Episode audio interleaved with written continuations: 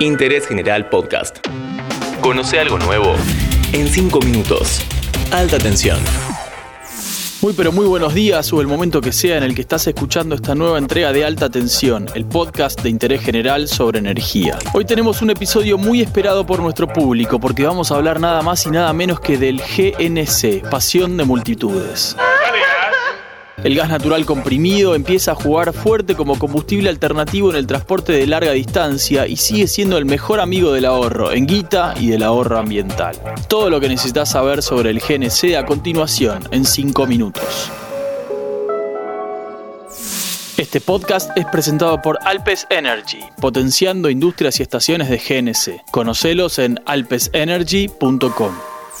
La transición energética está en camino y a veces la encontrás donde menos la esperabas. El GNC siempre fue atractivo en términos económicos, pero en los últimos años creció el interés de gobiernos, instituciones, empresas y usuarios de todo el mundo por su potencial para reducir gases de efecto invernadero. En Argentina lo tenemos tan incorporado que no nos parece una novedad, pero hay algo muy interesante en esos tanques amarillos. GNC significa gas natural comprimido y es el mismo gas que va a tu hornalla o a tu calefón, pero en este caso se lo comprime a 200 bares de presión. ¿Para qué? Para optimizar su almacenamiento. El gas llega a las estaciones a través del gasoducto. Ahí están los compresores que lo dejan listo para cargar en el tanque, que en general va en el baúl. Atención, no hay que confundirlo con el GLP, gas licuado de petróleo, que es el gas de las garrafas domésticas. Es una mezcla de butano y propano que se obtiene de la refinación del petróleo. Argentina es uno de los países con mayor desarrollo de este combustible vehicular. En 2007 llegó al primer puesto del ranking global de autos impulsados por GNC con el 21,7% del parque automotor. India, Pakistán, Irán, incluso China y otros países de Asia son también muy fuertes en la adopción. Las primeras estaciones de GNC en el país aparecieron a mediados de los años 80. Hoy hay casi 1.800.000 autos con GNC, pero el número más interesante es que hay más de 2.000 estaciones de carga, que es una ventaja estructural para seguir desarrollando esta alternativa. En 2021 estamos ya frente a la quinta generación de tanques de GNC, que mejoraron mucho en eficiencia con tecnología que regula exactamente la presión y la cantidad necesaria para la inyección. Eso de pasarlo a nafta ya no tiene mucho sentido. No solo porque el rendimiento del motor es muy similar con GNC, sino porque el motor sufre menos usando GNC.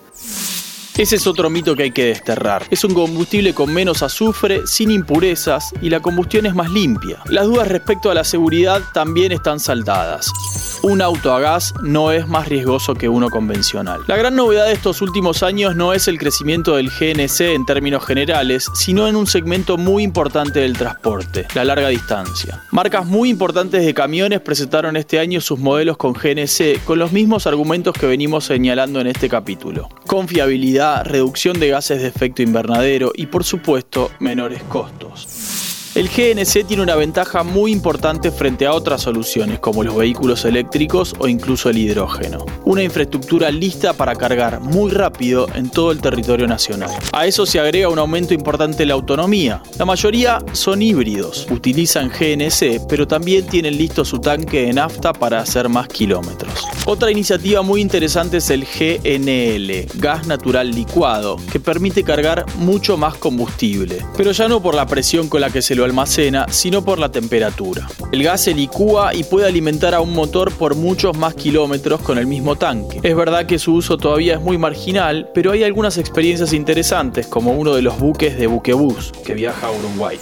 Hoy el GNC explica más o menos el 5% de la demanda total de gas en el país. Es probable que esa relación se mantenga en el tiempo con vehículos urbanos que se empiezan a volcar a la tecnología eléctrica, pero el transporte de carga y de pasajeros de larga distancia va creciendo. Vamos llegando al final y te recuerdo que este capítulo es presentado por la comercializadora de gas y energía Alpes Energy. Conocelos en alpesenergy.com. Argentina tiene muy grandes reservas de gas natural y es una buena alternativa para reducir las emisiones del transporte. Además, el proceso que va desde el pozo hasta el auto es más sencillo, no requiere refinación como el petróleo. Por eso es muy bienvenido este nuevo interés por el GNC. Gracias a vos por escuchar Alta Tensión, nos encontramos la próxima. Seguí a Interés General en Spotify y escucha nuestros podcasts nuevos todos los días.